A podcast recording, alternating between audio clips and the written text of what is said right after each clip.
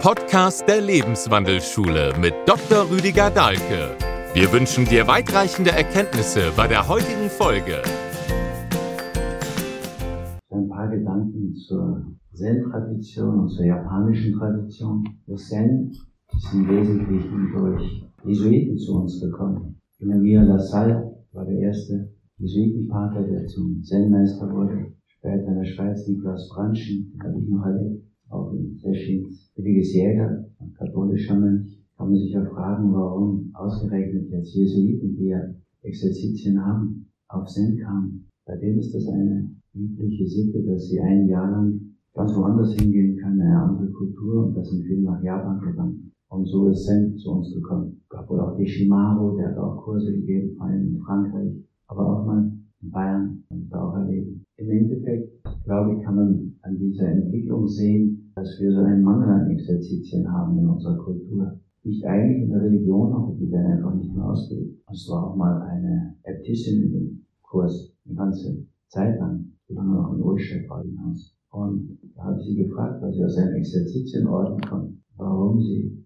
dann zu uns kommt. Und sie sagte, ja, sie können die Exerzitien gar nicht mehr machen. Die Frauen, die zu ihnen kommen, die kommen jetzt nicht primär, weil sie diesen Weg gehen wollen, sondern weil sie mehrheitlich gescheitert sind in der Welt. Und insofern haben wir uns in dieser Zeit diese Exerzitien geliehen sozusagen. Das ist ja vielleicht auch der Vorteil der Globalisierung, dass wir so viele Nachteile haben, dass wir auch Vorteile haben. Die hat es ja eindeutig nicht nur, dass wir so frei reisen konnten vor einigen Jahren, sondern auch, dass wir praktisch zu allen Kulturen, damit allen Exerzitien Zugang bekommen haben. Wenn man sich Sazen anschaut, dann ist es natürlich aber eingebettet in die japanische Kultur. Und da gibt es mehr als Zen. Die Padres haben einfach dieses Sazen vor Dingen als Exerzitium zu uns geholt und hier auch verbreitet und etabliert. In der japanischen Tradition gibt es viele andere Aspekte noch. Also an erster Stelle ist da Wabi-Sabi, bedeutet akzeptieren, annehmen und Selbstmitgefühl, wichtiger Punkt, könnte das für uns auch sein. Dann kommt eben Sazen, Einfachheit, Achtsamkeit, Bewusstheit. Aber dann gibt es auch noch Kaizen, das ist der Weg der kleinen Schritte.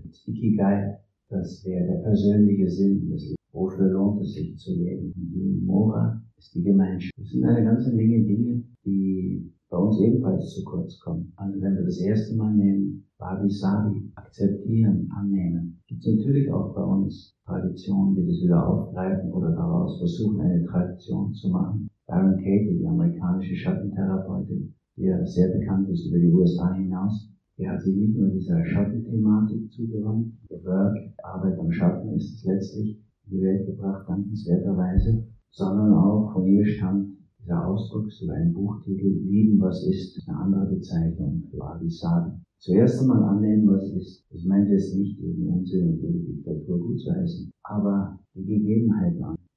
Das ist zum Beispiel auch eine Krankheitsbilderbearbeitung und Deutung ein ganz entscheidender Punkt, dass ich mal akzeptiere, was ist. Dass ich mich da abhole, wo ich wirklich bin, nicht wo ich sein möchte. Das ist so eine westliche Tradition, die nicht funktioniert, wenn man ehrlich ist. Ich kann immer nur da gehen, wo ich bin, nicht da, wo ich sein möchte. Da bin ich einfach. Und lieben, halt in Resonanz gehe ich damit erstmal einverstanden. Das ist natürlich sehr schwer, zum Beispiel bei Krankheitsbildern, sich einverstanden erklären, es annehmen, Krebs zu haben. Aber es ist notwendig, es ist eine Voraussetzung, dass sich da was ändern kann. Das wäre auch in der Salutogenese, der Gegenpol zur Pathogenese. Pathogenese, Thema der Schulmedizin, die kümmert sich ums Krankwerden. Böse könnte man sagen, sie sorgt auch noch ordentlich. Aber nicht nur, sie durchschaut auch das Kranksein. Und das ist ein ganz wichtiger Schritt. Das ist auch der erste der Salutogenese durchschauen, verstehen, was da los ist. Und dann den zweiten Schritt überhaupt möglich zu machen. Wandeln, verändern. Geht nur auf der Basis.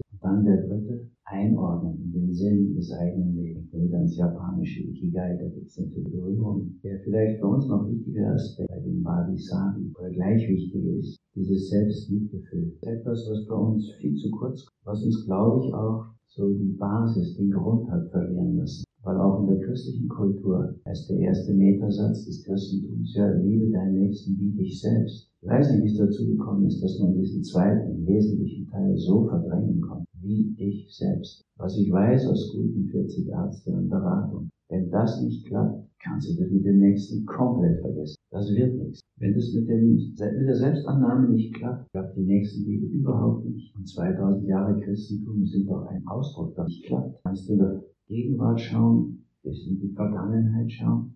Da gab es wie in allen Traditionen am Anfang sicherlich einen tiefen Glauben und ist die Zeit der Heiligen, Märtyrer und so weiter. Aber schon Franziskus, der vielleicht bedeutendste Heilige der katholischen Kirche, war ja jemand, der aufräumen sollte in dem Saustall, der entstanden. Also bekannt seine Geschichte. Er hat diesen berühmten Traum, wo er außerhalb von Assisi ist, bei seiner verfallenen Kirche. Er soll die Kirche wieder aufbauen. Ja, wie ein typischer Mensch der westlichen Kultur denkt er natürlich an die konkrete Kirche, die da steht. Und fängt tatsächlich an, weil es eben Gottes Stimme war, die er gehört hat, diese Kirche aufzubauen. Und alle halten ihn für irre. Und wie er die Kirche aufgebaut hat, hört er wieder Gottes Stimme und die sagt, ich habe quasi gut gemacht, aber ich meinte die ganze Kirche, die große Kirche. Und dann kommt seine Geschichte in Gang, die kennen, also nach Rom ein Papst immerhin findet er auch völlig verlottert ist, wie das ja üblich beim. Und zwar 90 Prozent der Zeit.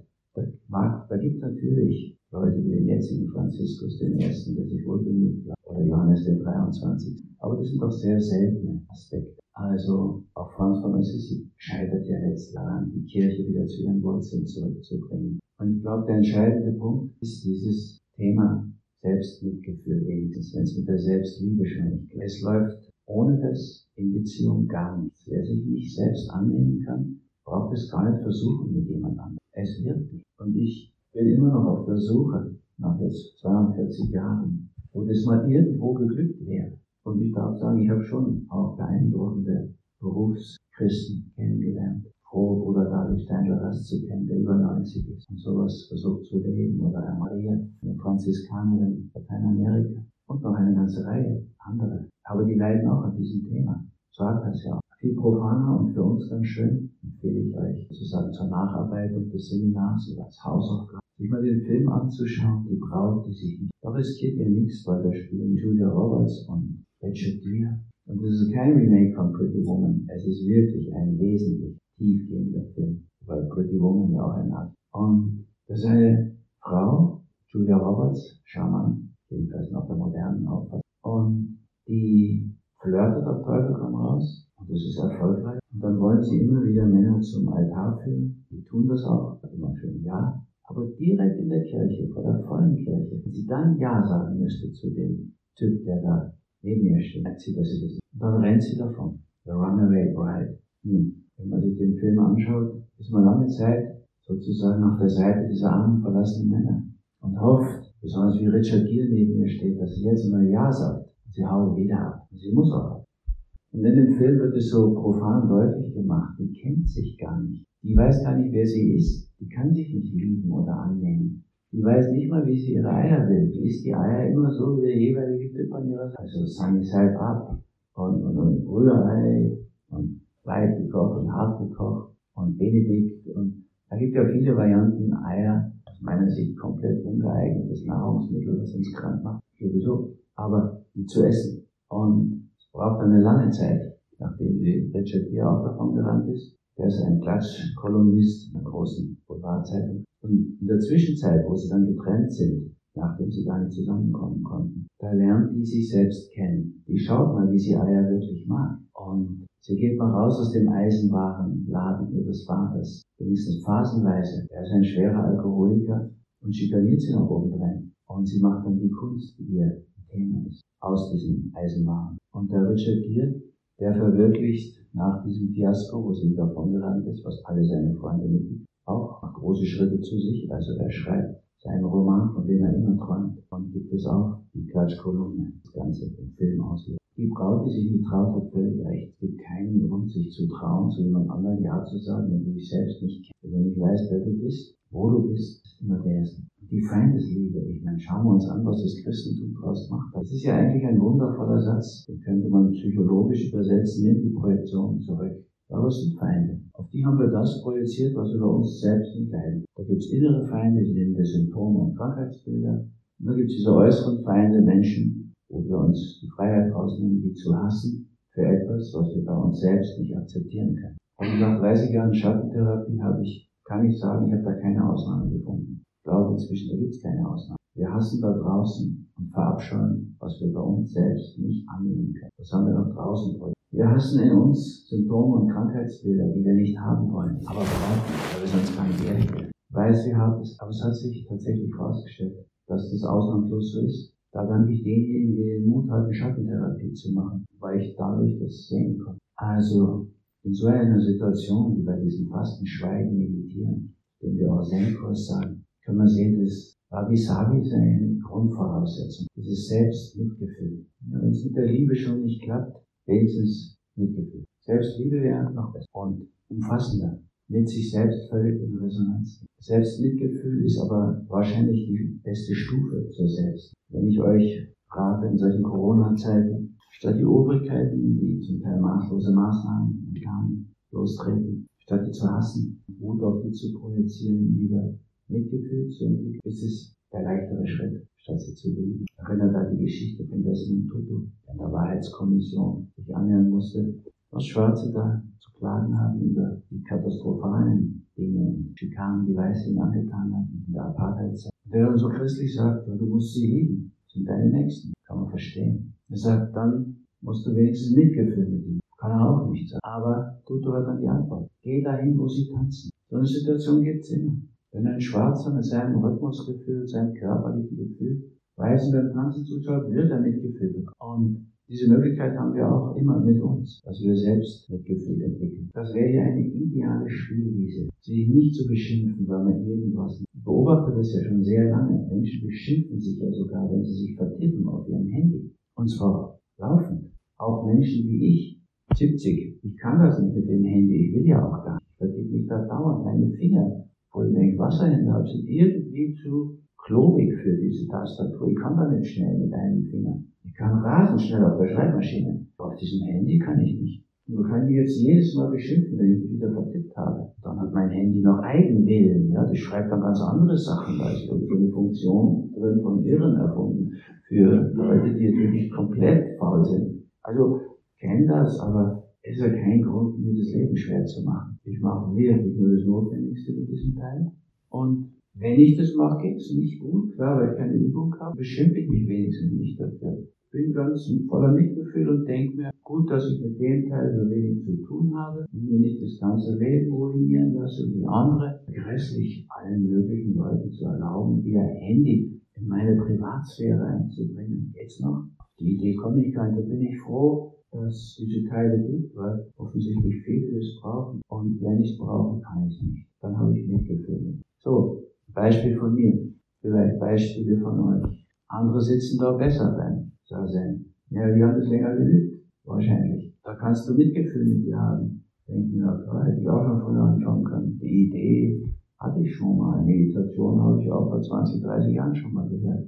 Aber da war ich noch nicht so weit, kann ich Mitgefühl haben. Oder man kann natürlich über seine Gedanken zornig sein, weil ich soll doch auf den Atem achten. Aber das ist nicht der Weg. Wabi Sabi sagt, hol dich ab, wo du bist. Ah, hast du mal bis 44 gezählt statt bis 10? Oder bist nur bis 3 gekommen und dann bist du wieder bei deinem Lieblingsproblem. Wir wissen doch viel darüber. Wir wissen, dass wir jeden Tag ungefähr 50.000 Gedanken und 90, 90 Prozent davon sind alter Schnee von gestern. Da können wir Mitgefühl haben. Das trifft alle. Und wir haben vielleicht jetzt schon ab und zu, und das wird sicher kommen, mal Momente von Ruhe. Können uns ja freuen. Stille sogar. Wenn du sitzt, du sich gut. Das kann, das wird passieren. Und wenn es nicht so ist, Mitgefühl.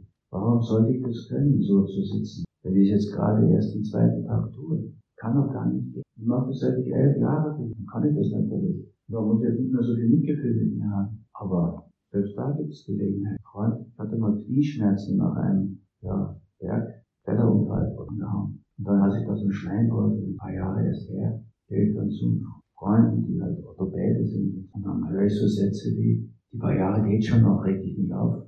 Und sitzt halt nicht so blöd, dann tut's nicht so weh. Also, da habe ich dann irgendwie Mitgefühl mit denen gehabt, auch selbst Mitgefühl. Ich will ja so sitzen können. Das ist eigentlich nur, wenn ich so lange sitze. Und auch nur, wenn ich aufstehe. Ja, eine Stunde sitzen, wenn ich dann aufstehe, ist dann wie. Das hat dann so wehgetan, dass ich das alles wieder zurechtmassiert habe, besonders. Und meine Kollegen konnten da gar nicht groß helfen. Und ist die Gefahr eben, die habe ich da auch erlebt, in Selbstmitleid zu verfallen, so nach dem Motto, bist, du warst schon so alt und gebrechlich. Das dann wieder zu wandeln in Selbstmitgefühl ist gar nicht so schwer. Weil immerhin habe ich ja doch schon an 50 Jahren jetzt gesessen. Und es ist so gut gegangen. Jetzt ist so, vor fünf Jahren mal ein Problem aufgepackt. Oder vor zehn Jahren schon. Ist dann von alleine wieder verschwunden, wie ich dann konsequent vegan. Bis dato habe ich nur keine Milch und keine Eier gemacht, vegetarisch ewig. Und wie ich dann geschaut habe, wo das Zeug überall drin ist und das weggelassen habe, habe ich erst gar nicht mehr. Zwei Monate später war das weg. Dann Dankbarkeit, auch so ein wesentliches Bild. Sind wir auch viel zu wenig. Ja, wir haben immer diese Möglichkeit. Ich habe ja durch Tamanga viel lernen können. Habe ich mein erstes Geldproblem gekriegt. Das konnte ich total auf die Bank projizieren. Das habe ich auch gemacht mit Zeit. Die haben mir mit 58,5 Verträge unterzeichnet, mich Verträge unterzeichnen lassen, ohne mir zu sagen, dass mit 60 meine Bonität so sinken wird. Ich wusste gar nicht, dass ich eine Bonität habe, so eine Gutheit. Bonität hat jeder von euch. Das sage ich euch gleich voraus, mit 60 siegt die Bodenlosigkeit. Und dann passiert sowas, dass sie die Zinsen von 1,7% auf 3,94 erhöhen. Und das fand ich ja ausgesprochen hinterhältig. Das hätte man mir sagen müssen. Dann haben sie auch gleich eine halbe Million Fälle gestellt. Da war ich ja schon irgendwie genervt und auf die Oberbanker stocksauer. Aber dann habe ich gemerkt, eigentlich doch toll, das erste Geldproblem mit 16. Ja, davor keins. Und dann habe ich schnellstens Konsequenzen gezogen, um das zu lösen. Wieder angefangen, mein Englisch auf College-Niveau zu bringen und mit denen zu arbeiten. Haben eine andere Zeit. Bekanntlich kann man auch nachts arbeiten. Und ein paar solche Sachen. Und dann habe ich das einem Freund gewordenen Schweizer Banker erzählt. Und der hat dann schlicht Basel II außer Kraft gesetzt und mir aus der Schweiz einen Kredit gegeben für hier. Weil der so das Gefühl hatte, naja, der wird schon über 60. Gelegenheit für Dankbarkeit. Ja? Aber vorher, glaube ich, war wichtig, aus diesem Selbstmitleid, wollte ich eigentlich was Gutes mit meinem erredeten und erschriebenen Geld, was bauen, was allen irgendwie nützt und so eine Leben, Lebensgarten, Heilungsbiotop ist und dann sowas, habe ich ein bisschen beleidigt. Das mit der Liebe den Bankern gegenüber habe ich echt nicht. Er ist mir so klar geworden, warum viele Bankster sein. Aber der Schweizer Freund, der hat mir dann dazu geholfen, zu sehen, es gibt aber noch diesen alten Banker, der dir helfen will und Vertrauen in dich setzt. Kredit heißt doch Glauben, Vertrauen, der das noch so sieht. Ja, dann hat sich das umgewandelt und gleichzeitig habe ich dann auch hingekriegt, die Banker jetzt nicht mehr zu schikanieren. Denen ist nämlich sehr peinlich, weil ich das überall erzählt habe. Und dann haben sie jetzt angefangen zu überlegen und das macht jetzt wirklich. Die Oberbank ist ja eine entsetzliche Bank aus. Aber sie ist wie alle Banken. Zwei, die wollen dir nicht mehr helfen. Die wollen einfach Geld optimieren, mehr davon haben. So, das kann ich ja verurteilen. Aber das macht mich unfroh, unglücklich. Jetzt habe ich wirklich gelernt, Mitgefühl mit dem. Und mit mir habe ich nicht mal mehr Selbstmitgefühl bezüglich dieser Situation, da bin ich schon dankbar. Und natürlich auch dem Schweizer. Also, immerhin, der hat Zivilcourage bewiesen, der darf sowas ja eigen. Er hat das gemacht.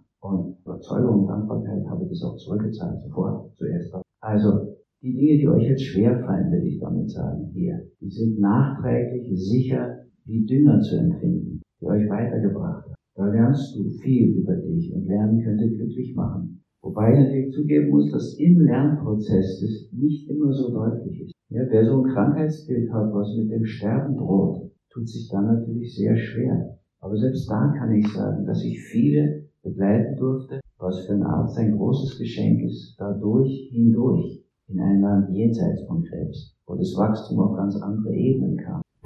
Und es ist möglich. Also, verglichen damit sind unsere Themen hier, linkes Knie tut weh, Rücken tut rechts weh und der Bauch zwickt, unangenehm, schwer zu lieben, aber annehmen geht. Und da gibt es hier so viele Möglichkeiten, selbst Mitgefühl zu üben. Das will ich euch dringend raten, statt über sich sauer zu sein und sich eifeln oder so, bringt ja nichts. Selbst Mitgefühl eine Menge. Das ist ein wunderbarer Schritt zu diesem äh, Gedankenspiel.